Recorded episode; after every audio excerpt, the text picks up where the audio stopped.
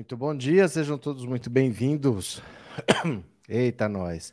Vamos começar nossa live da manhã. Hoje, um pouquinho mais tarde, sexta-feira, 11 de fevereiro de 2022. Mas vamos conversar sobre a federação de esquerda, a federação partidária que poderia ser formada entre o PT e o PSB de bola, porque ninguém sabe mais se essa federação vai sair ou não. É provável que ela não saia, é provável que PT e PSB cada um tenha os seus candidatos individuais nos partidos e não mais em conjunto, não mais atuando como bloco. E é, e é bem provável também que o Alckmin se filie não mais ao PSB de bola, mas ao PSD de dado. E parece que o Lula já está até confirmando com os caciques do agronegócio que o Alckmin vai, no fundo, para o PSD de dado e não para o PSB de bola. O que, no fundo, é o que o Lula sempre quis mesmo. Porque a última opção do Lula é fazer alianças com a esquerda. Porque qual é a opção da esquerda? A esquerda vai apoiar o Lula, a esquerda já está com Lula. A esquerda não tem outra alternativa dentro do campo da esquerda para apoiar. Esquerda é Lula. Então, fazer uma aliança com um partido de esquerda parece lógico, mas é lógico e óbvio ao mesmo tempo. Se ele não faz uma aliança com o PSB, o PSB vai apoiar o Lula de qualquer jeito, porque vai apoiar quem? Vai apoiar o Bolsonaro? Só tem voto no Brasil hoje, Lula e Bolsonaro. Se você é de esquerda e você não vai apoiar Lula, você vai apoiar quem? Então o Lula sempre preferiu, se tivesse que escolher entre uma aliança com o PSB e o PSD, ele preferiu uma aliança com o PSD, que é de direita, porque aquele aquele amiguinho, aquele parceiro, se você não fecha uma aliança com ele, ele não desaparece ele vai para o seu adversário. Então, tudo que o Lula não quer é o Kassab, que é uma pessoa próxima a ele, com que ele tem acesso, mas é da direita. Tudo que ele não quer é perder o Kassab para o Bolsonaro, porque não é que você não faz. Você joga no colo do seu adversário. Então, ele sempre quis trazer o PSB para o lado dele, a esquerda ele considera que ele já tem, e ele preferia o Alckmin pelo PSD e não pelo PSB de bola. E isso parece que está se concretizando. O Lula já está dando como certo, está dizendo aos chefes do agronegócio, onde Bolsonaro perde cada vez mais apoio. Bolsonaro está perdendo apoio no agronegócio, está perdendo apoio em Goiás. O Lula já ultrapassou Bolsonaro nesses nichos que o Bolsonaro julgava que era dele, que o vice dele vai ser o Alckmin, mas pelo PSD e não pelo PSB. E está animando todo mundo no setor, porque eles acham que quanto mais o governo for de centro e não de esquerda, melhor para todo mundo, porque tá tudo ninguém aguenta mais. A verdade é que ninguém aguenta mais. O Brasil está num extremo, numa radicalização que o grande medo de todo mundo é que depois da radicalização da direita viesse uma radicalização para a esquerda, e aí depois de quatro anos jogados no lixo com a direita, você tivesse quatro anos jogados no lixo com a esquerda. Essa não é a tradição do Lula, mas é um medo que eles têm porque tem, porque são idiotas. Nada indica, mas eles têm esse medo. Então você ter o, o Alckmin e você ter o PSD é mais uma demonstração que não é um governo de direita. O Lula não vai fazer um governo de direita, mas vai fazer um governo de centro e não de esquerda, porque o povo está cansado. Não, não interessa o que a esquerda quer. Né? É, todo mundo gostaria de ter um governo que fizesse reforma agrária, que virasse o mercado financeiro de cabeça para baixo, que regulamentasse a mídia, que taxasse grandes fortunas. É o sonho de todo mundo. Mas você não pode ignorar que tem um povo no meio do caminho que está cansado, que não está aguentando mais. Bolsonaro cansa. O que a gente mais ouve fala: eu não aguento mais ainda tem um ano, ainda tem que esperar até dia 31 de dezembro para esse governo acabar. E o Lula espertamente percebeu que o que o povo mais quer é paz. O povo não quer direito ou esquerda, o povo quer paz, eles querem férias do Bolsonaro. Eles querem respirar um pouco. Então ele está levando o governo dele para o centro e não exatamente para a esquerda, porque o povo está calejado. O povo está com dor nas costas de tomar chibatada por três anos e está pedindo um segundo de refresco. E ele percebeu que o centro é o lugar que está vazio, porque Bolsonaro não conversa com o centro, não conversa nem com a direita. Bolsonaro só conversa com a extrema direita. E o povo não aguenta mais isso. Então o Lula ocupou esse espaço que o Bolsonaro deixou vago. A esquerda já é dele, e ele voluntariamente ocupou o centro que está vago, ele matou qualquer esperança de terceira via e ele não deixa espaço para Bolsonaro crescer, porque todo esse campo abandonado pelo Bolsonaro ele já ocupou. Certo? É, Auricélia, verdade, os governos do Lula foram de centro. O Lula, ele é uma pessoa.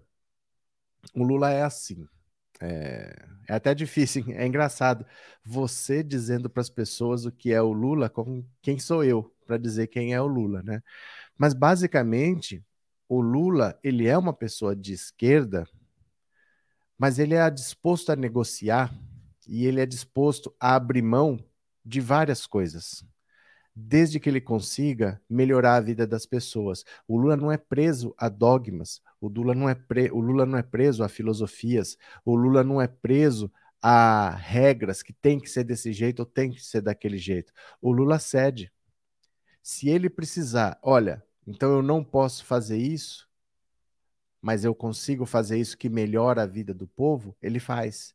O Lula abre mão de várias coisas. Ele não abre mão de ajudar o povo, de melhorar a vida das pessoas.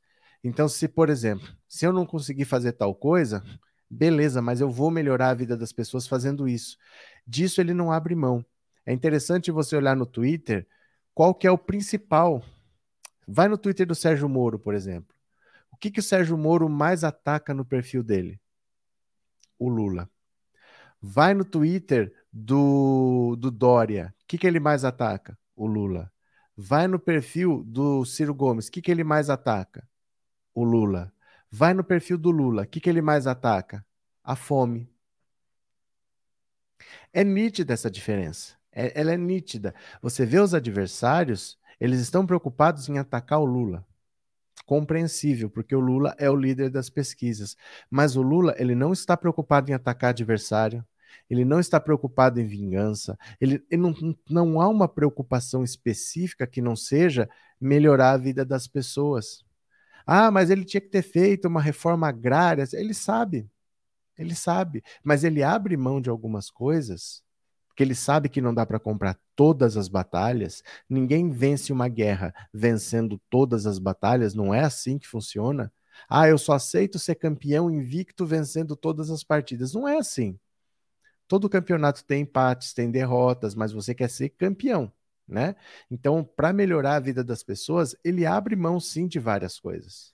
Porque ele tem a sabedoria de perceber que você não vai vencer a guerra vencendo todas as batalhas. Ele escolhe as batalhas que ele quer vencer. Essas aqui ele já decidiu, eu não abro mão. Agora, outras dá para negociar sim, porque ninguém vai conseguir tudo. Então ele sempre agrega, ele ocupa os espaços, ele estrangula os adversários, ele asfixia, ele está colocando o Alckmin de vice e fazendo uma aliança com o PSD já no primeiro turno, ele asfixia o Bolsonaro. Bolsonaro não tem mais para onde crescer, porque o Bolsonaro se fechou na extrema direita, enquanto ele não conversa nem com o centro, nem com a direita, com a esquerda ele não vai conversar mesmo, mas enquanto ele não conversa com o centro nem com a direita, Lula está conversando. A hora que o Bolsonaro quiser conversar, não tem mais com quem conversar. Esse povo já fechou com o Lula. Então, as pessoas que criticam o Lula por conversar com a direita e com o centro não estão entendendo que, no fundo, ele está estrangulando o Bolsonaro. A hora que o Bolsonaro quiser ir atrás desse público, ah, não vou mais conversar só com os radicais, vou conversar com a direita. Já era. Já fecharam com o Lula. O PSD é um partido de direita que cresce muito e que já está praticamente fechado com o Lula para o primeiro turno e outros virão na sequência, né? Silene, bom dia, obrigado pelo super sticker e obrigado por ser membro do canal, viu? Muito obrigado, obrigado mesmo, muito obrigado, valeu. É, professor, o que o senhor acha sobre o presidencialismo do Lira, golpista, hipócrita, direita? Faça só a pergunta, Auricélia, qual que é, que esse monte de palavra jogada aqui? O presidencialismo do Lira? O que, que quer dizer o presidencialismo do Lira? O que eu acho sobre o presidencialismo será que aquela proposta de semipresidencialismo, nada disso vai passar.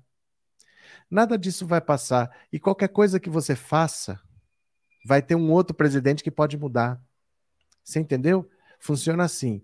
É, dificilmente, principalmente sendo um ano eleitoral, você aprova mudanças para o próprio ano. Você não consegue aprovar. Você consegue até aprovar alguma coisa, mas que só passe a valer para o próximo mandato. e no próximo mandato vai ter outro presidente, do mesmo jeito que mudaram aqui, podem mudar lá. Então, se fizerem qualquer coisa contra o Lula, ah, agora virou parlamentarismo. Ah, então, o Lula muda. Você entendeu? Até lá o Lula muda, vai ser eleito outro Congresso, não tem mais essa onda bolsonarista para encher o Congresso de gente torta à direita que nem ele fez. Qualquer coisa que se faça agora, o Lula desfaz no governo dele. Não dá para você querer fazer coisas casuisticamente, sabe? Porque outro Congresso vai ser eleito em outubro. Então, o que der para fazer agora dá para desfazer no outro governo. Né? Confio totalmente em Lula, sei que ele é o melhor para o Brasil. Ele é o melhor e ele é a única opção. Só tem ele e o Bolsonaro. O Bolsonaro não é opção. Ele é a única opção, né? Isso só mostra a qualidade desses políticos que querem governar o país. Se realmente quer trabalhar para o povo, por que não se aliam a quem tem capacidade de governar? Isso é uma pergunta? que não tem ponto de interrogação. Não sei o que você quer dizer. Se realmente querem trabalhar para o povo, por que não se aliam a quem tem capacidade de governar? Não sei o que você quer dizer com isso. Porque não é só quem você gosta que tem capacidade de governar. Vou te dar um exemplo. Não é porque você é de esquerda que só tem gente de capacidade dentro da esquerda. Tem gente de capacidade no centro e tem gente de capacidade na direita, apesar de você não concordar. Você pode achar que o seu ponto de vista é o certo, mas o seu ponto de vista não é o único. Existem outros, existem pessoas de qualidades em todos os campos. Não é um jogo. É assim, Osmar, é, não caia nesse jogo do Bolsonaro de que só existe preto e branco, e se o branco prestar, o preto não presta, se o preto prestar, o branco não presta. O mundo não é assim, branco e preto. Tem coisas aqui no caminho e tem gente boa na esquerda, tem gente boa no centro, tem gente boa na direita. E tem muito radical que não presta na esquerda também. Tem muita gente imbecil que defende racismo na própria esquerda. Tem até partido aí que defende racismo dentro da própria esquerda. Tem gente que não presta na esquerda e tem gente que presta na direita. Quando o Lula se alia a partidos de centro e a partidos de direita, não pense que estamos num castelo da esquerda onde todo mundo que presta está na esquerda e na direita é gente só que não presta. Não é assim. As pessoas têm pontos de vista diferentes. Nunca vai todo mundo pensar só igual a você e tem gente boa em todos os campos. E tem gente ruim em todos os campos. Não acho que porque uma pessoa é de esquerda que ela é boa ou é ruim. Pode prestar ou não. Você tem que não é eu posso pensar eu sou uma pessoa de esquerda e você pode ser de esquerda. A gente não tem obrigação nem de ser amigo. A gente pode discordar de um monte de coisa. A vida é assim. Entendeu? Então não pense que você está encastelado e que só a solução do seu lado, porque o mundo não é tão simples assim. O mundo é bem mais complexo e bem mais, há muito mais interações do que isso, entendeu? Bolsonaro é o único presidente que o povo vai eleger. Deus livre o Brasil do ladrão e do comunismo. Isso, Maria Cleide, é verdade. Você tem medo do comunismo? Você tem razão. Tome cuidado, porque é muito perigoso o comunismo. O comunismo vai acabar com o Brasil.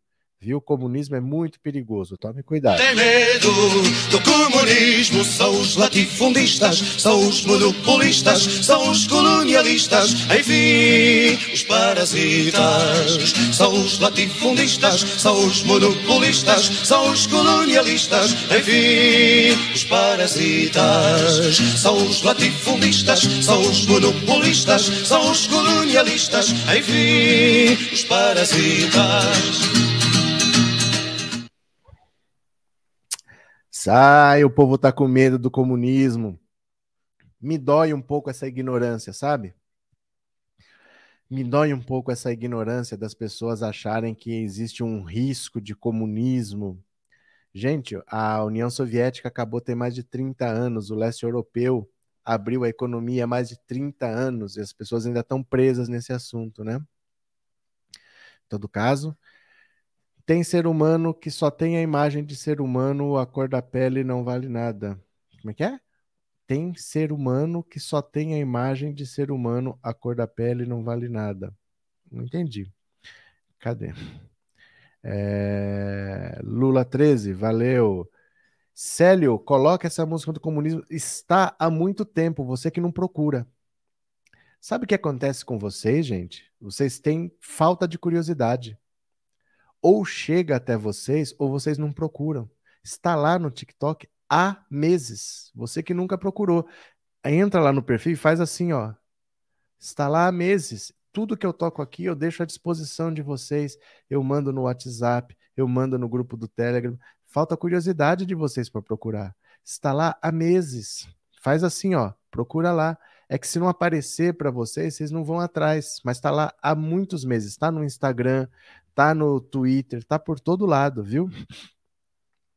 Quem fala de comunismo na live nem sabe o que é comunismo. Mesmo que saiba. Mesmo que saiba. Não existe essa discussão, gente. O Brasil não é um país que vai ter uma revolução socialista, não vai virar comunista. Não existe essa discussão. Existe no PCO, no PSTU e mais dois, três alucinados. Aí isso não vai acontecer. Não vai acontecer. Você não, não tem a possibilidade disso acontecer. Né? Não tem. Isso é falta do que fazer esse tipo de discussão. Né? Não vai acontecer. Por mais que você queira, não vai acontecer. Vamos dar uma olhada aqui, ó. Vamos ler uma notícia. Lula diz a pesos pesados do agronegócio que Alckmin irá para o PSD. Olha só. O ex-presidente Lula tem mantido contatos frequentes com alguns dos principais empresários do agronegócio. E em uma conversa recente, assegurou a um deles que Geraldo Alckmin irá se filiar ao PSD para disputar a eleição como seu vice. Nessa reunião, Lula perguntou se Alckmin era um nome capaz de aglutinar o apoio do agronegócio em torno da candidatura petista. Ao ouvir a resposta afirmativa, o ex-presidente disse que concretizará um acordo com o PSD. Alckmin tem dito a interlocutores que espera uma definição de Lula para acertar a filiação ao PSD ou ao PSB, Publicamente, o presidente do PSD, Gilberto Kassab, diz que é improvável declarar apoio ao PT no primeiro turno da eleição. O acerto com Kassab previa a, preveria a reeleição de Rodrigo Pacheco à presidência do Senado e o apoio do PT às candidaturas do PSD ao governo de alguns estados, como Minas Gerais. Olha, o Kassab ele tem planos próprios para o PSD. Ele tem o objetivo de fazer o partido dele crescer. Então ele quer manter uma trajetória própria, ele quer ter seus próprios candidatos, porque numa parceria com o Lula, claro que o destaque vai ser o Lula. Então ele quer ter o caminho dele próprio, mostrou o partido, elegeu governadores aqui e ali, agora eu vou fazer uma aliança com o PT no segundo turno, porque ele vai apoiar. Ele vai apoiar o governo do Lula no, no segundo turno e no próximo governo. O problema é que pode não ter segundo turno. Então, quem quer fazer uma aliança com Lula está deixando isso para o segundo turno, tem uma chance muito grande de não ter segundo turno. Então, isso pode mudar os acordos. O Lula, com mais de 40%, é um sinal de alerta. Não vai apoiar no primeiro turno, vai apoiar só no segundo turno, e se não tiver? Então, ele está mudando o ponto de vista dele, porque ele está vendo que a chance vai caminhando para isso. A tendência é que o Sérgio Moro não vai decolar o Ciro Gomes vai ficar onde está, ali é uma disputa própria. É outra eleição. Tem uma eleição aqui em cima, que é Lula e Bolsonaro, e tem outra eleição aqui embaixo, que é Ciro Gomes e Sérgio Moro. A disputa ali entre os dois é só entre os dois. Quem vai ficar na frente, quem vai perder. E os dois não vão para lugar nenhum, nenhum dos dois chega a 10%. Então está desenhando um cenário de uma vitória no primeiro turno. E aí você vai deixar para fazer acordo no segundo e não tem segundo turno, entendeu? Perdão, viu? Ainda estou tossindo aqui. Esses lunáticos que têm medo do comunismo devem ver um louco atrás da porta em suas casas com alguém escondido dentro do armário. É gente doida ou imbecil, né? PSD é a cara do Alckmin, vamos que vamos. É, as pessoas deveriam estudar e parar de mentir sobre comunismo desde criança, ouça essas mentiras. E vai continuar ouvindo, sabe por quê? Porque funciona funciona, enquanto as pessoas acreditarem, enquanto o Brasil for um país irracionalmente tão religioso, porque o Brasil, por causa de religião, ele para de pensar logicamente. Né? O Brasil é um país extremamente homofóbico por causa de religião. Não vamos tapar o sol com a peneira. O Brasil é um país extremamente machista por causa de religião. Não vamos tapar o sol com a peneira porque a Bíblia diz, porque a Bíblia diz, as pessoas passam a ter raciocínios irracionais por causa de religião. Então é muito difícil nesse país em que se dizia que na União Soviética a primeira coisa que o comunismo fazia era proibir a religião, era fechar templos. Isso funciona desde 1917. Isso já foi pretexto para Getúlio Vargas dar um golpe em 30, já foi pretexto para os militares dar um golpe em 64, continua sendo pretexto, continua usando a fé do povo para vender mentiras. Né? Isso é porque o povo é religioso ao extremo, eles param até de pensar logicamente por causa da religião. Pera lá, mas vai acontecer isso mesmo? Gente, não existe uma ameaça comunista no Brasil, não existe uma ameaça socialista. Isso não vai acontecer. É tão claro que não vai acontecer, né? Mas tudo bem, deixa lá. Ganhar a eleição no primeiro turno fica difícil para negociar com os partidos. Depende em que sentido. Depende em que sentido, porque se você tem mais. É, se você já é praticamente considerado um presidente eleito, pode facilitar tudo. Pode diminuir o jogo duro, porque você já está negociando com alguém que você sabe que vai ganhar. Você só está decidindo se vai ganhar no primeiro ou no segundo turno, então seu poder de barganha também aumenta, né? Estão falando que Alckmin é um covarde, vai querer passar a perna no Lula. Eu não penso assim. Margarida, é que assim, estão falando quem? Eu não ouvi ninguém falar isso. E a segunda coisa é as duas frases não faz nem sentido. Porque se você é um covarde, como que você vai querer passar a perna no Lula? Você, você entende o tamanho do Lula? O cara vai tentar passar a perna no Lula e ele é um covarde? Você está comprando uma briga meio grande. Será que, que, é a atitude de um covarde isso? Essas duas frases nem faz sentido muito juntas, né? Tem que ter uma boa dose de coragem para tentar fazer uma doideira dessa. Olha o tamanho do Lula, né? Isso é verdade. Sou cristã batista e nunca deixei de ser racional, mas infelizmente a maioria dos cristãos são desse jeito que o professor expôs. É uma pena, Cris. É uma pena, porque assim, a, religios a religiosidade para algumas pessoas é muito importante.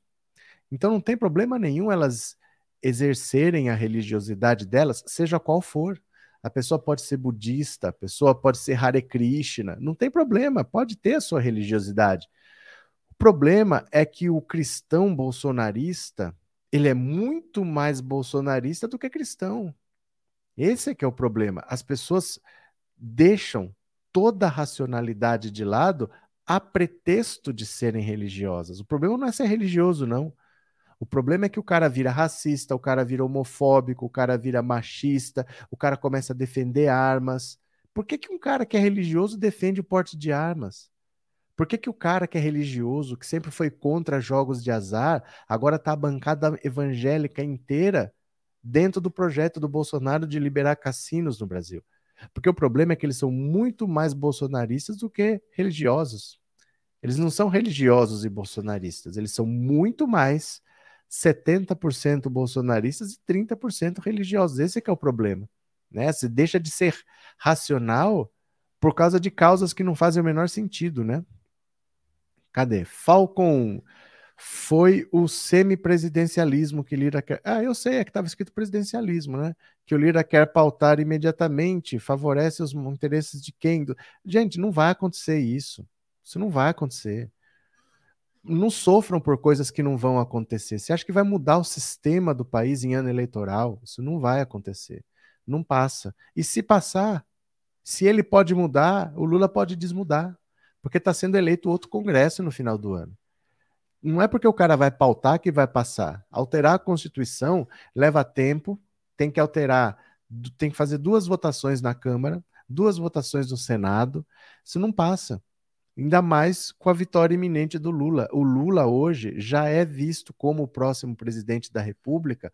Não adianta querer tirar o Lula da cadeira de presidente. Isso não passa, não. Se passar, ele altera, do mesmo jeito que ele alterou, o Lula altera ao contrário de novo. Não, não é assim, não. Tá? Não, não é uma coisa que está feita e que não muda mais. Não dá para mudar? Dá para desmudar, porque está sendo eleito outro Congresso a partir de 1 de janeiro.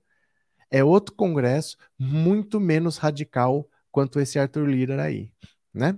Então não, não, não se preocupem com isso não, viu? Quem ama a Jesus não pode seguir a Bolsonaro. Bolsonaro é um criminoso, assim como os bandidos dos filhos. Lula é o maior estadista das Américas e até do mundo. Parem de raciocinar e amar incondicionalmente, como Cristo ensinou. Ciro Gomes está magoado com o Lula porque o Lula não o indicou para a presidência em 2010. É problema dele. É problema dele. O que, que, que, que é o mundo tem a ver com isso? Ele que chora as magas dele no colchão.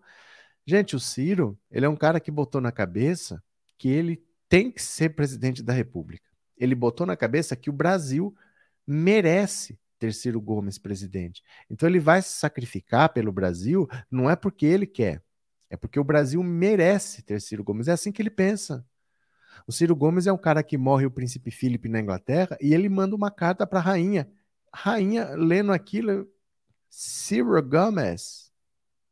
Ciro Gomes, imagina a cara da rainha, mas ele é nesse nível de, de loucura. Ele mandou uma carta para a rainha. Ele é algum chefe de Estado, ele fala pelo Estado brasileiro. O que, que ele está mandando carta para a rainha? A rainha não conhece ele. Ou ele representa o Estado brasileiro, ou é porque ele conhece a rainha. Fora isso, não tem sentido. É a mesma coisa que eu mandar uma carta para a rainha. A rainha não me conhece. Eu não represento o Estado brasileiro. Por que, que eu vou mandar uma carta para lá? Ele fez. Ciro Gomes fez, né? Bom dia. O que, que foi, Leide? É, Leide Aguiar. O SC. O que, que é o SC? É só para tentar ajudar o canal. Que, como assim o SC? Está feia a coisa. Gostaria muito de poder contribuir, mas está difícil. Ah, super chat. Super chat. Obrigado, viu, Leide? Obrigado de coração. Obrigado pelo apoio. Obrigado por ser membro. Não precisa justificar nada, viu? Obrigado por estar sempre por aí. Muito obrigado mesmo, viu? A bancada evangélica está correndo atrás de 30% do eleitorado. Bolsonaro sintetizou todas as pragas da humanidade em si. O cara é o cara do mal e a cara. O, o cara é o cara do mal e a cara do mal. Tá certo? Quem mais aqui? É, o Lula falou que vai desarmar o Brasil após a sua posse. Paulo, é que assim, vocês se pegam muito a frases. Vocês têm que entender uma coisa: o político, ele manda recados. Não quer dizer que ele vai fazer, necessariamente quer dizer que ele está mandando um recado importante, que as coisas mudaram. Desarmar não é necessariamente que ele vai na casa de cada um tomar a arma de cada um, mas a postura do governo mudou. Vai acabar essa festa que está de liberar a arma toda hora, a legislação vai mudar, o controle vai ser mais rígido, a polícia vai matar menos, os, esses playboys armados por aí vão, vai acabar essa farra. É um recado mais amplo entendeu? Não quer dizer que assim, agora vai ter uma campanha de tirar a arma das pessoas. Não entendam nunca literalmente, porque o político ele manda recados, né? Deixa eu pegar mais uma aqui, ó. Haddad venceu nos Estados Unidos todos porque ele não venceu a eleição, porque ele não teve voto suficiente. Se Haddad venceu nos estados todos, quem disse que o Haddad venceu nos estados todos? O Haddad não venceu nos estados todos. Ele venceu no Nordeste. Mas ele não venceu nos estados todos. De onde você tirou isso, Adriano? O Brasil continuará correndo perigo com essas pessoas que se tornaram. Acho que cortou. Deixa eu ler mais uma notícia aqui para vocês. Dá uma olhada, ó. Peguei ler mais uma notícia. Vamos ler juntos aqui. Olha. Entenda por que Bolsonaro está perdendo espaço para Lula em Goiás o sinal de alerta foi aceso para a campanha do presidente Jair Bolsonaro, justo em um dos estados mais visitados por ele durante o mandato, até então, e onde esperava-se que ele obtivesse apoio semelhante ao registrado nas eleições de 2018. As primeiras pesquisas eleitorais deste ano sobre a corrida presidencial em Goiás não o trazem como líder nas intenções de votos, mas sim seu oponente mor, Lula. Apesar da tendência que se mostra como um indicativo em âmbito nacional, chama a atenção a situação em Goiás, onde o presidente também se afastou gradualmente do governador Ronaldo Caiado. O estado é um lugar onde a maioria do eleitorado tende a se posicionar de maneira mais conservadora e além claro, de ser um estado conhecido pelo agronegócio pujante, segmento econômico que apoiou e se manteve ao lado de Bolsonaro. Na prática, o que os analistas percebem é que a conexão entre o discurso do presidente e o que os eleitores identificam como pertinente para o momento parece ter se esvaziado, até mesmo entre alguns integrantes do governo. Em pesquisa encomendada pela Associação Comercial, Industrial e de Serviços de Goiás, realizada pelo Instituto SERPES de 21 a 24 de janeiro, Lula lidera tanto na espontânea quanto na estimulada. Ao todo, 801 pessoas foram entrevistadas em 33 cidades goianas. Na espontânea, quando o eleitor expressa o candidato sem que seja apresentado uma, a ele as opções de votos, Lula foi citado por 28,7%, enquanto Bolsonaro foi lembrado por 23. Então, praticamente, ó, 29 a 23. Já na estimulada, quando é apresentado uma cartela de opções de candidatos, Lula obteve 40 contra 28, arredondando, seguidos por Sérgio Moro com 8. Então, olha só. Pesquisa espontânea é quando você não cita o nome. Fala aí quem você quer votar. Você pode falar o nome que você quiser. Aí o Lula tem praticamente 29 contra 23 do Bolsonaro, em Goiás. Em Goiás, especificamente. E quando é apresentada uma lista de nomes, aí a diferença aumenta porque o Bolsonaro de 23 passa para 28, resumindo, aumenta 5 pontos. Mas o Lula passa de 29 para 40, ele aumenta 11 pontos. Né? Em 2018, o presidente venceu nos dois turnos em Goiás. No primeiro, ficou com 46 e no segundo com 55. Só em Goiânia ele obteve 74,2% dos votos válidos no segundo turno. Em 2021, ele esteve na capital do estado algumas vezes, chegou a participar de um culto evangélico numa Assembleia de Deus e liderou uma motociata. Nas duas ocasiões, a militância esteve presente. Resta aos analistas saber se esse grupo, que para alguns já foi maior e mais histérico, representa ainda a maioria do eleitorado goiano. Os, as primeiras pesquisas indicam que não. No dia a dia, o que se percebe entre a população é que o desempenho dele como presidente não teria correspondido às expectativas. Então, olha, quando você não é candidato, deixa eu só ler aqui o superchat para não perder, tá? Não vai ser nada fácil, mas o pesadelo está acabando. Forte abraço, Frederico. Obrigado pelo superchat, obrigado pelo apoio, viu? Muito obrigado. Assim, é, quando você não é candidato, você querer pedir o voto das pessoas é uma situação. Você pode falar: olha, eu queria fazer isso, eu queria fazer aquilo, esse é o meu objetivo, me deem seu voto. Isso é quando você não é candidato. Quando você não é candidato, não, quando você não é o presidente. Mas quando você já é o presidente e você quer uma segunda oportunidade, você quer um segundo mandato, você precisa mostrar o que você fez e dizer para as pessoas que você merece mais quatro anos. E o Bolsonaro não tem o que mostrar. Não adianta ele falar, ah, mas se eu não, se eu não for reeleito, Lula volta. Ah, mas olha a inflação. Ah, mas olha. Não adianta ele falar o que ele vai fazer. Ele precisa mostrar que ele merece mais quatro anos. E ele só pode provar se ele merece mais quatro anos ou não, mostrando o que ele fez. E o que ele fez é uma grande decepção para quem acreditava que ele ia fazer um grande governo. Não sei de onde as pessoas tiraram isso, mas muita gente acreditou que ele ia fazer um grande governo. E o governo dele é uma decepção. É o governo do desemprego, é o governo da inflação, é o governo do controle podre da pandemia. Ele é o presidente que é contra a vacina de adulto, é contra a vacina de criança, é a corrupção no Ministério da Saúde, da Covaxin, todos esses escândalos que a gente viu.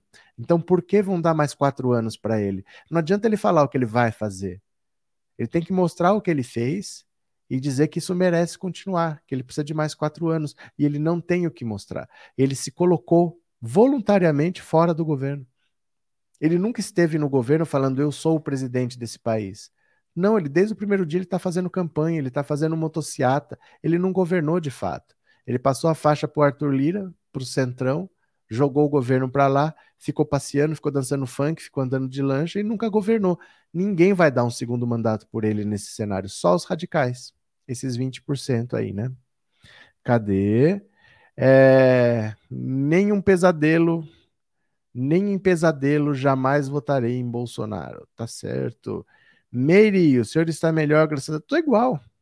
Faz mais de uma semana que eu tô exatamente igual. Não melhora e não piora. É, eu acho que ainda vai ficar assim por um bom tempo, viu? Cadê? Bom dia, boa tarde. Será que o povo passou com Bolsonaro? Como é que é? Será que o povo passou com Bolsonaro? São capazes de votar contra Lula nessa eleição? Como é que é? Maria Aparecida. Será que o povo passou com o Bolsonaro? Ah, vendo que o povo passou com o Bolsonaro, são capazes de votar contra o Lula.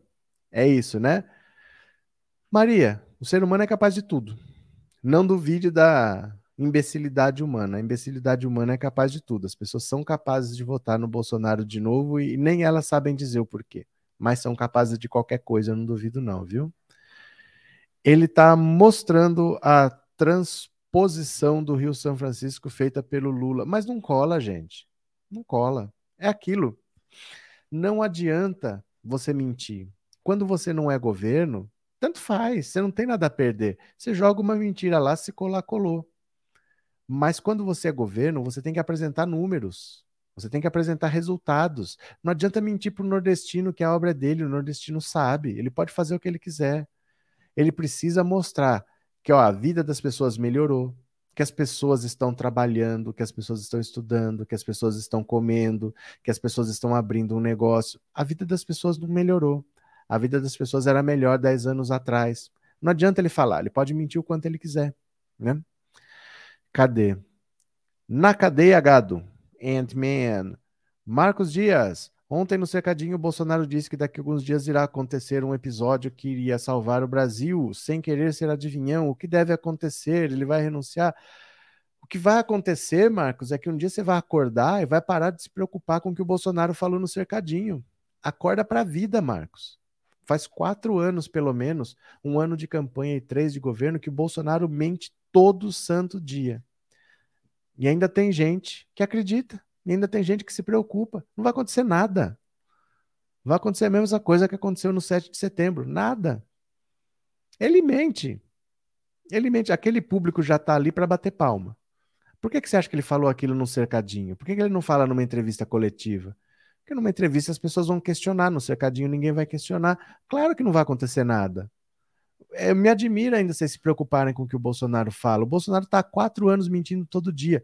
Todo dia não.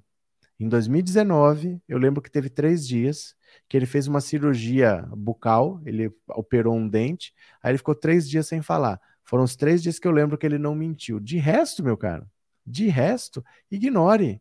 Não vai acontecer rigorosamente nada. Todo mundo sabe, ele mesmo sabe.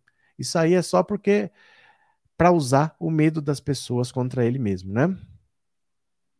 Votar no PT de novo é burrice, votar em qualquer outro menos Lula. Errar uma vez, todo mundo, tudo bem, continuar no erro é burrice. Wagner, você pode ter a opinião que você quiser. Eu só vou explicar uma coisa para você, que se você não entendeu, você entenda. Você pode votar em quem você quiser.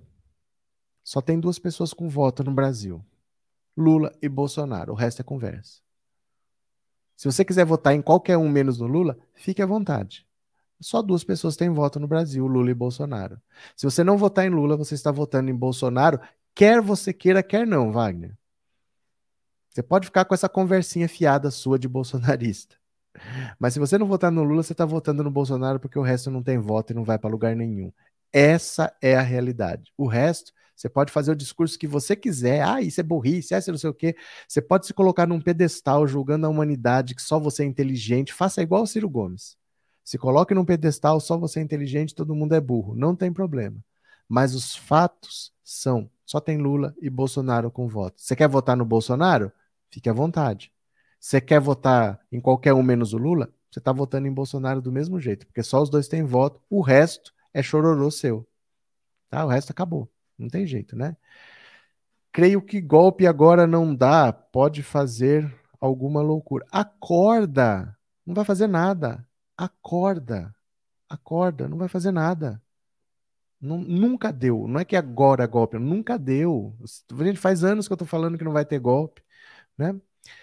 Tem gente que ainda vota nele justamente por ele ter provado que realmente mostrou ser. Isso é triste e assustador, mas é coerente. Para mim é estranho quem se arrependeu. Porque o Bolsonaro está apenas sendo o Bolsonaro. Por que, que essa pessoa se arrependeu? As pessoas têm que ter consciência quando votam. Tem que saber em quem estão votando. A pessoa não tem justificativa para ter se arrependido do voto em Bolsonaro, porque ele está sendo exatamente o Bolsonaro que ele sempre foi. Eu não entendo quem se arrependeu. Deveria então ter gasto dois minutos no Google para saber quem Bolsonaro é. Quem se arrependeu não se deu ao trabalho de dois minutos no Google falar quem que é esse cara aqui que eu vou dar a caneta de presidente da República. Porque Bolsonaro está apenas sendo Bolsonaro, né? Ele não enganou ninguém. Cadê? Diva, o que podemos ainda esperar do Bozo? O golpe não existe. Qual será a jogada dele quando Lula ganhar? Eu acho que ele vai ser preso no hospício. Gente, não, não esperem nada do Bolsonaro. Vai perder a eleição, vai sair, vai para oposição, vai ficar enchendo o saco. No primeiro dia de janeiro, ele já está protocolando pedido de impeachment. Ele vai deixar o terreno, o governo todo complicado para o Lula. Ele vai deixar cheio de problema, cheio de coisa assinada para o Lula ter que pagar, para o Lula ter que resolver. Vai deixar tudo empipinado e vai ficar fazendo oposição quatro anos para voltar daqui quatro anos mais forte. Pode ser preso no meio do caminho? Pode e provavelmente será. Mas o que ele vai fazer é isso, né? É o que o Trump está fazendo nos Estados Unidos. O Trump vai voltar mais forte na próxima eleição. O Trump não está derrotado. Ele está dando as cartas no Partido Republicano, né? Acredito que ele vai fazer pior que o Trump quando perdeu as eleições. O Trump não fez rigorosamente nada. O Trump foi embora. É isso que vai acontecer. Vai embora, né? É, teu voto e de outros imbecis não serão suficientes para derrubar o Lula, que depois de oito anos de governo saiu com aprovação de 86%. Anular o voto é dar chances para maus candidatos. É, não, alguém vai ser eleito, gente. O que, que a gente vai fazer, né? Se alguém vai ser eleito.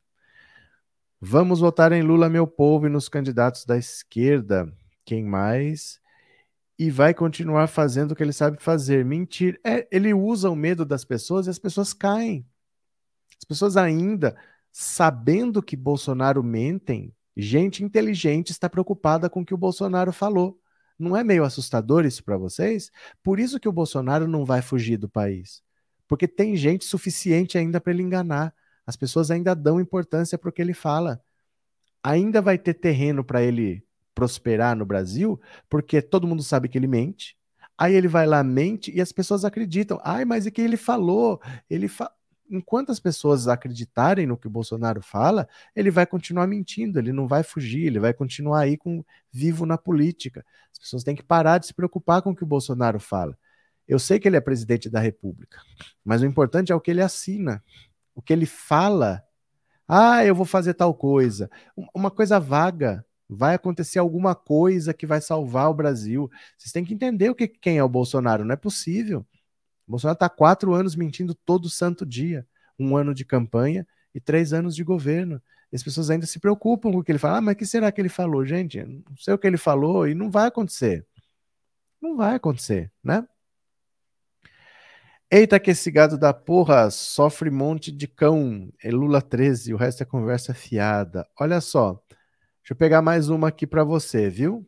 Olha, a estratégia de Lula para dialogar com o mercado financeiro.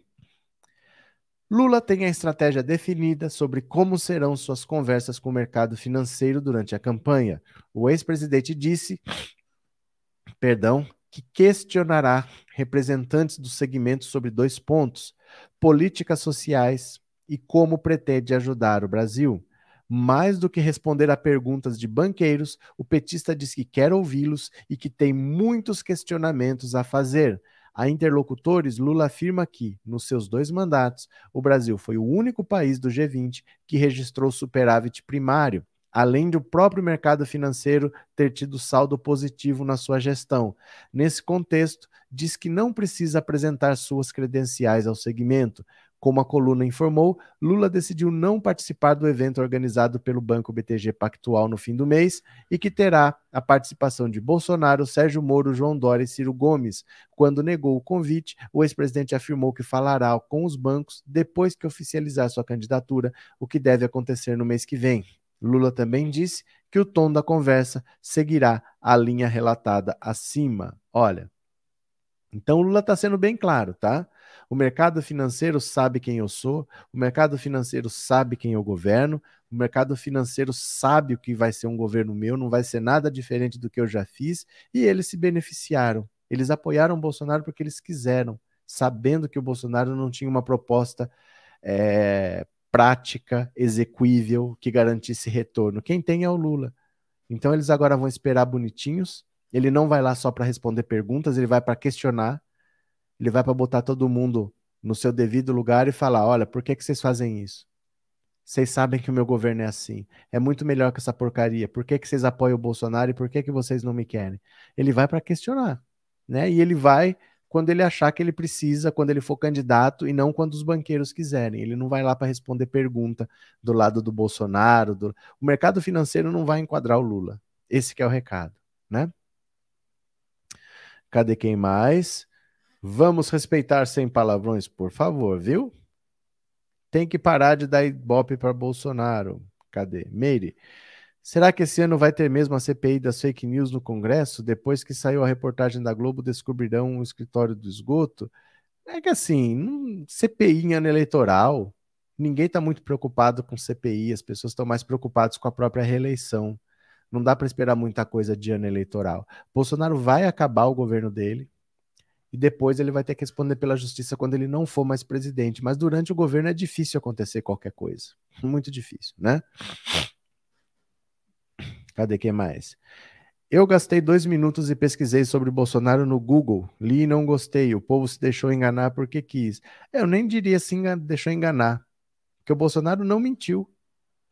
Bolsonaro não prometeu casas, não prometeu escola, não prometeu hospital, não prometeu estrada, não prometeu emprego. Ele prometeu acabar com a petralhada, acabar com o comunismo, acabar com a ideologia de gênero, acabar com o kit gay, acabar com a mamadeira de piroca. Foi isso que ele prometeu.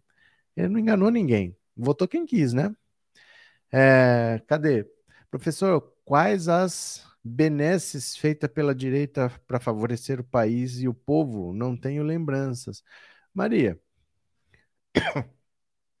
o Brasil sempre foi dominado pelas mesmas, pelas mesmas pessoas, que são pessoas de direita.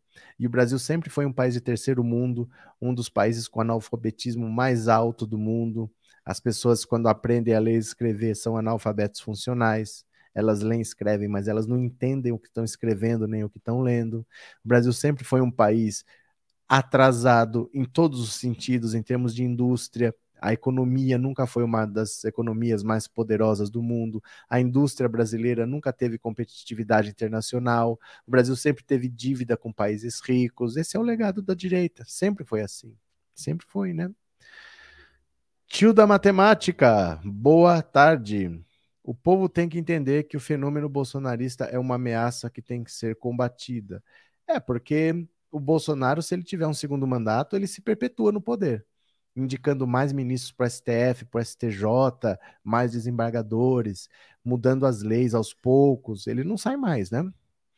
Bolsonaro não trabalha, o, único que faz é causar polêmicas, ademais, a, ademais de ser preconceituoso com o povo nordestino, prometeu, né? É, Lula, meu querido presidente, vamos ser felizes novamente. Depois de conseguirem eleger o Bozo, a PF pode divulgar as investigações do COAF que ligam Bolsonaro às milícias, jornalistas estarrecidos com a novidade mais velha do mundo. Pois é, né?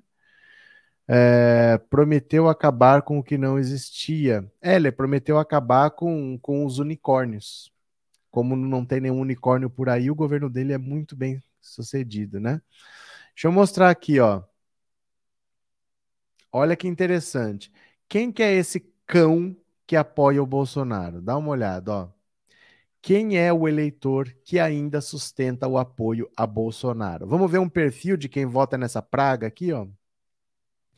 Embora, embora amargue a pior rejeição entre todos os presidenciáveis e tenha avaliação predominantemente negativa em todos os setores da sociedade, Jair Bolsonaro ainda conta com alguns focos de resistência que seguram o capitão em segundo lugar nas pesquisas de intenção de voto.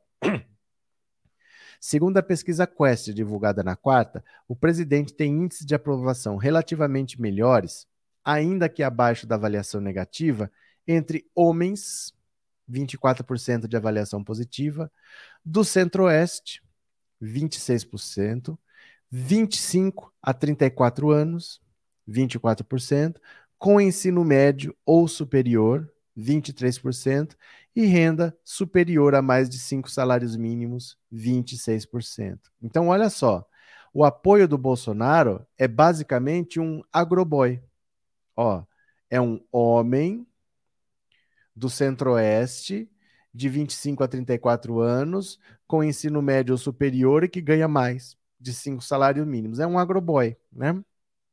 Nas intenções de votos, Bolsonaro está empatado com Lula no público com renda superior a cinco salários mínimos. Entre os eleitores do Centro-Oeste, o capitão tem 31% contra 32% do petista. O presidente supera o petista em um único recorte do levantamento. Ele tem 39% entre os eleitores que consideram a corrupção o principal problema do país, mas Lula também tem 27%. Importante base de apoio do capitão, os evangélicos estão hoje mais divididos quanto ao apoio ao presidente. A aprovação ao governo 32%, supera a avaliação regular e se aproxima da negativa 37. Segundo pesquisa, Lula tem 46% das intenções de voto contra 25 de Bolsonaro na média de todos os cenários apresentados. Os dois principais concorrentes subiram a um ponto percentual cada dentro da margem de erro em relação ao levantamento de janeiro. O petista também tem a menor rejeição entre os primeiros colocados, 43% disseram que conhecem Lula e não votariam nele. Bolsonaro lidera nesse quesito, 66% de rejeição. A pesquisa ouviu 2 mil eleitores. Você vê que situação? O eleitor do Bolsonaro é mais ou menos aquela pessoa egoísta que você conhece. O cara que é homem, de 25 a 35 anos, que ganha um salário razoavelmente é, não é, não dá nem para chamar de alto cinco salários mínimos, mas assim, ele acha que ele tem um salário alto, ele é normalmente do centro-oeste, são esses os apoios do Bolsonaro.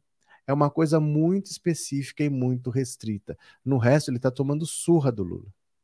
Mas nesse setor é onde ele ainda chega a empatar. Ele tem um desempenho melhor que chega a empatar com o do Lula, mas nem assim ele vence. Então é, é um público muito específico, muito nichado. A campanha do Bolsonaro está estrangulada, ele não tem muito para onde crescer, né? Daniel, estou em dúvida ainda, por isso quero saber se Lula é inocente. Se for, o meu voto é dele. Com certeza são duas palavras, meu caro. Com certeza. Não existe a palavra com certeza, tá? Daniel, eu vou mostrar para você de maneira muito simples que o Lula é inocente. Todos nós somos inocentes até ter uma decisão transitada em julgado na justiça.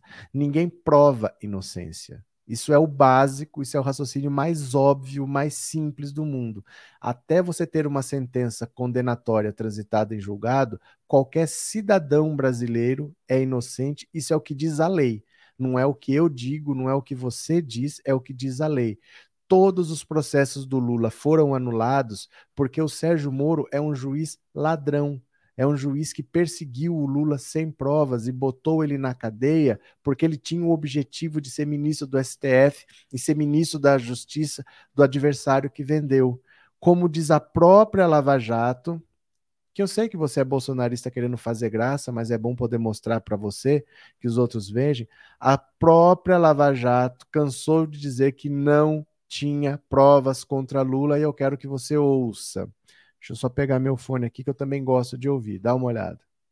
Que provas cabais de que Lula é efetivo proprietário no papel do apartamento. De novo. Não teremos aqui provas cabais de que Lula é efetivo proprietário no papel do apartamento. Outra Não vez. teremos aqui provas cabais de que Lula é efetivo proprietário no papel do apartamento. Da, mesmo, da mesma forma, na personalização e na decoração, os contratos com as empresas que forneceram os móveis ou executaram as reformas não são contratos onde Lula e sua família figurem ostensivamente. Além disso, na mudança acontece da mesma forma. O, o, o contrato de armazenamento daqueles bens do ex-presidente não foi um contrato que foi celebrado em seu nome. Olha, eu peço de joelhos. Onde estão as provas?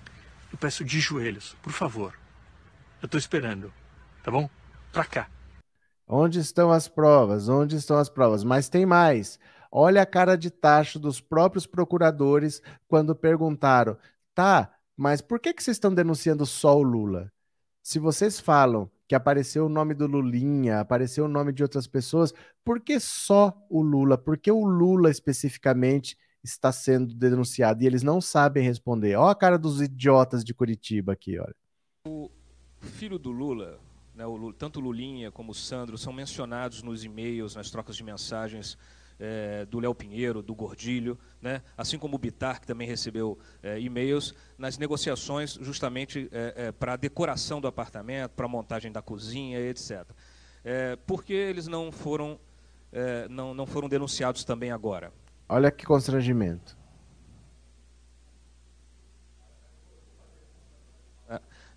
uma outra Porque pergunta. Porque o interesse era prender o Lula. Mas tem mais aqui. O próprio Lula pediu provas para o Sérgio Moro e está esperando até hoje. Olha. Que o Ministério Público, numa audiência como essa, na sua presença, trouxesse aqui, sabe, um, um, um, o, direito jurídico de propriedade. Está aqui, o seu Lula disse que não é dele, está aqui ó, o documento, ele comprou, pagou, tem escritura pronta. Agora, diz, fulano disse que não sei quem disse que não sei quem disse. Esse negócio de olhar um prédio não comprar, doutor, certamente o senhor deve já ter ido em loja com a sua mulher para com sapato. Sim. E certamente ela escolheu umas 30 caixas, o coitado desceu caixa, deixou caixa, e ela experimentou 40, não gostou de nenhum, foi embora. O vendedor deve ficado muito nervoso com ela, deve ter até xingado pelas costas, mas ela não comprou e não é dela o sapato que ela experimentou. Uhum. Então, eu, o que eu quero é que se pare com ilações e que me diga qual é o crime que eu cometi. O crime não é conversar com alguém na agenda. O crime não é ter ido ver, ver, um triplex. O crime, doutor, eu cometi se eu comprei o apartamento, se tem documento que eu comprei, se me der a chave, se eu dormi lá alguma vez, se a minha família dormiu, se tem escritura pública. Perfeito. Mas, pelo amor de Deus, apresentem uma prova. Certo. Apresentem. Chega de diz que diz. Certo? Agora tem mais um aqui, ó. As obras no exterior, em Cuba, Venezuela, parabéns, Lula. Parabéns, Lula mesmo, Charles. Parabéns mesmo. Você é engraçado que você é o autoproclamado abençoado. Eu pensava que eram os outros que abençoavam. Você mesmo se diz abençoado, né? No tempo do Lula, a economia brasileira era tão forte que nós exportávamos serviços. Hoje o Brasil só exporta soja, não exporta mais nada.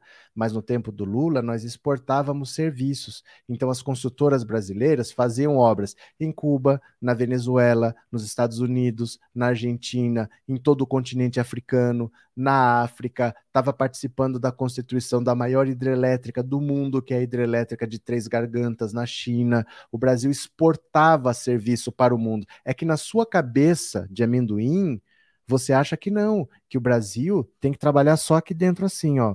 O Brasil só pode fazer serviços dentro do Brasil. Você nunca vai ter a cabeça de um país que se coloca como líder mundial, que exporta serviços para o mundo. As empresas brasileiras estavam presentes no mundo todo naquela época. É mais ou menos, se fosse você, se você fosse dono da, da Apple, você ia fazer celularzinho só para vender aqui, ó, em Carapicuíba, para vender ali em Quixeramobim, para vender ali né, em Rondônia de dentro, só isso. Mas não, o Brasil tinha uma economia que exportava serviços para o mundo todo. O Brasil era líder mundial. Sabe o que, que são os BRICS? Os BRICS são um grupo que tinha Brasil, Rússia e China. O Brasil era o líder. O Brasil era o líder de um grupo que tinha Rússia e China. Sabe quem manda na Rússia? Sabe quem manda na China? Nem os Estados Unidos. Ninguém manda nesses dois. E o Brasil liderava um grupo com Rússia e China. Por isso que o Brasil exportava serviços para o mundo. Mas na sua cabecinha, né, Charles? O Brasil devia ter feito só a duplicação aqui da, do córrego do açude de dentro, né? O Brasil tinha que trabalhar. A gente exportava serviços para todo mundo. Era uma economia que eu acho que a sua capacidade não alcança. Mas o Brasil tinha outro tipo de potência econômica, não ficava só exportando soja, né? Eu sou a amendoim aqui da live. O que aconteceu, mano? O que aconteceu? Cadê? Cadê? Parabéns, Lula, as obras no exterior, em Cuba e na Venezuela, o pagamento em charuto, kkkk. Se você gosta, se você gosta, fique à vontade, tá? Isso é uma prova do quanto você é trouxa. Sabe por quê? Porque vocês reclamam do BNDES e falam que o pagamento é em charuto. Não, meu caro, o pagamento era em dinheiro com juros. Por isso que o BNDES entrava na jogada. Porque você vai para um país pobre fazer uma obra, eles precisam da obra, mas eles não têm o dinheiro para fazer a obra. Então o que, que você faz? Você vende o serviço e você financia a obra com o seu dinheiro. E aí eles fazem a obra, a empresa ganha, tudo é feito no Brasil, tudo é exportado para lá e o BNDES ainda recebe o dinheiro com juros. Juros. Você que já viu algum banco que toma prejuízo, meu cara? Você já viu algum banco que toma prejuízo? O BNDES recebia o dinheiro com juros e o Brasil nunca teve fase maior. Agora sim, eu acho muito triste você não entender uma coisa tão simples assim. Eu acho que você deveria pelo menos tentar saber o que, que é isso. É muito, é uma vergonha isso que você está fazendo. Você não entender o que, que é exportar um serviço, né? Uma venda casada em que você vende a obra e o financiamento. É como eu ri de você porque você comprou uma casa financiada você não tinha o dinheiro para comprar à vista, você comprou uma casa financiada e eu tô rindo de você que comprou uma casa financiada. Esses países compravam um serviço do Brasil, pagavam financiamento, era isso. Mas se você não entende nem isso, eu fico muito triste de verdade assim. Eu fico muito triste porque é, é o drama do Brasil é esse, são os analfabetos funcionais sabem ler, sabem escrever, mas não têm a capacidade de entender o que estão lendo, porque essa informação não é tão difícil de entender. Então me preocupa você estar tá rindo de um negócio assim que é tão simples de entender, de verdade, né? É atraso explicar para um animal, nunca vai entender. Não, você é que não está entendendo, então, Juvenal. não estou explicando para ele, eu estou explicando para você. Não é porque você não saiba, é porque vão falar isso para você mais cedo ou mais tarde, você já sabe o que responder. Eu não estou falando nunca com eles. Eu sei que para eles não adianta, mas é que é para vocês ouvirem. Muita gente nunca tinha visto esses vídeos, viram agora, entendeu? Na verdade é para vocês ouvirem, quando falarem para vocês, vocês já sabem qual é a resposta, não é para eles, né? Cadê? Professor, hoje é meu aniversário. Toca aí o parabéns da Dilma para mim. Por... Só não viu por favor em lugar nenhum. Não vi um por favor, eu vi um toca aí. Que interessante, né? Professor Bruno Costa de Níver, Dilma canta, outra, outro parabéns. Vocês são capazes de gastar dinheiro, mas não são capazes de falar, ô, oh, por favor, vocês são bem educados, hein? Gil e Bruno, parabéns, parabéns. Todo mundo já deveria saber disso, informação tão acessível. Mas o Brasil é o país do analfabetismo funcional. As pessoas leem e não são capazes de entender o que leram. Esse é o nosso drama, né? Esse é o nosso drama. Cadê aqui? Ai, meu Deus do céu. Cadê? Bruno, olha aqui para você, ó. Para você, Bruno e pro Vamos Gil. cantar parabéns para você, em cada um na sua língua. Will you join me, each one singing happy birthday in his own respective language, shall we? Ah, então, happy birthday to you. Happy birthday to you. Happy birthday. Happy birthday to you.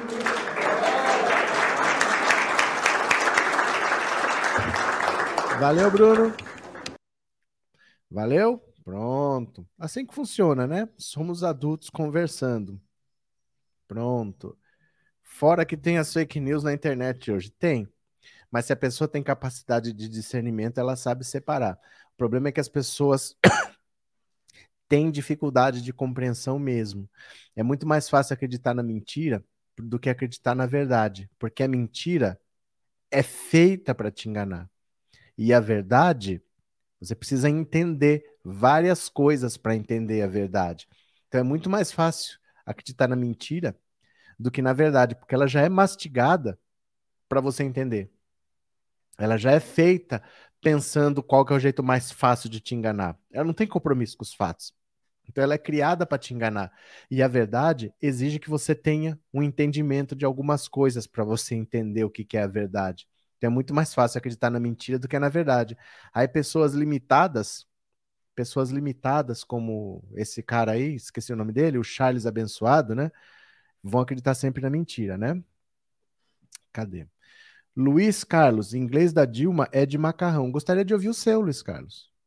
Gostaria de ouvir o seu. Gostaria que você mandasse um áudio no WhatsApp 14997790615. Gostaria que você mandasse um áudio seu agora, que eu vou esperar em inglês.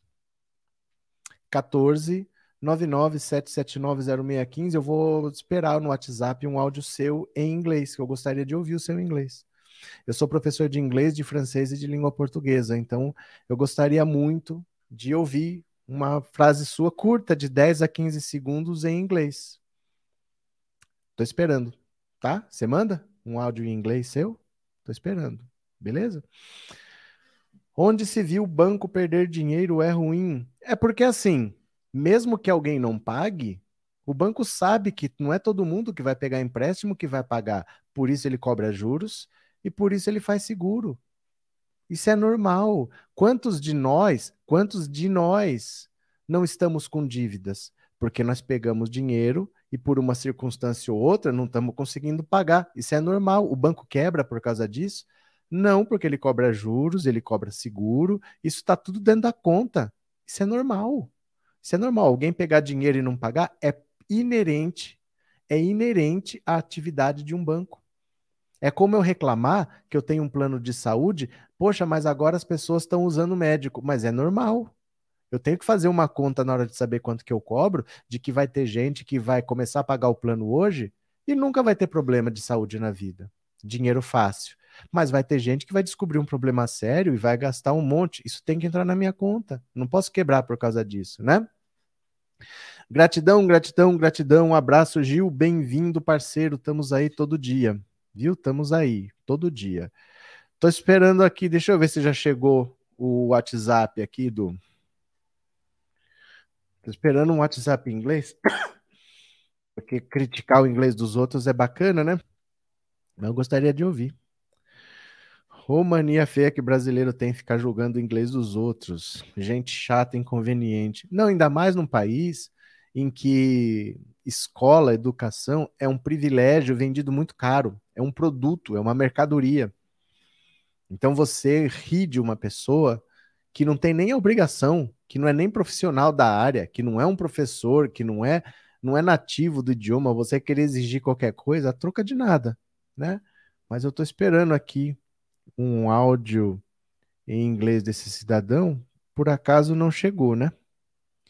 por acaso não chegou. Gente, por que, que as pessoas ficam me mandando vídeos no WhatsApp? Parem com essa mania, não precisa me mandar vídeos no WhatsApp, não, porque vocês mandam coisas que eu já vi, né? Vocês não mandam coisas que. Vocês mandam coisas que são públicas, que estão em todos os lugares. Olha que piada mais legal. KKKKK. Manda um vídeo do TikTok. Aí eu tô esperando esse cidadão aqui mandar um negócio, tem um monte de tralha. Cadê que mais? Sumiu? Cadê o rapaz? Sumiu? Nem comentando mais está? Cadê ele aqui? Cadê ele aqui? Onde é que ele foi? Cadê ele?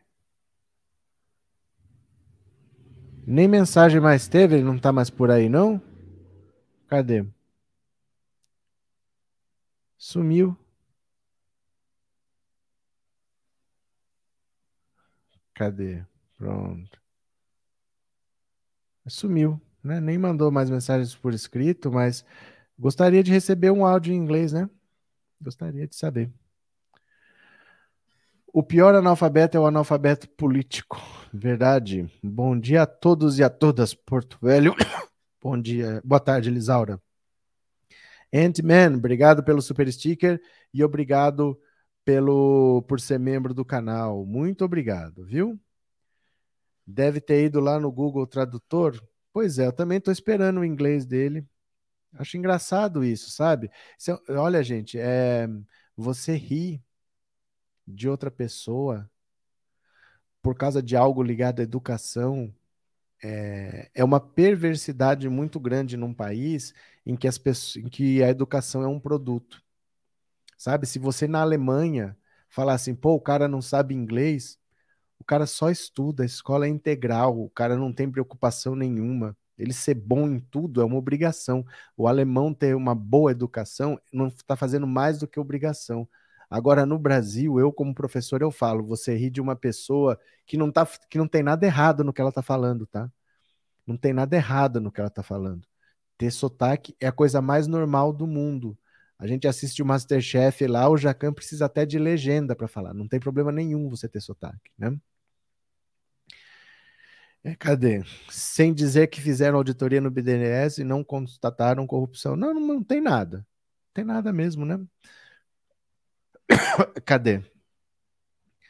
Uh, cadê Maristela? Estou sempre assistindo suas lives porque são muito boas para compreender a política. Muito obrigada. Eu que agradeço, Maristela. Muito obrigado, tá?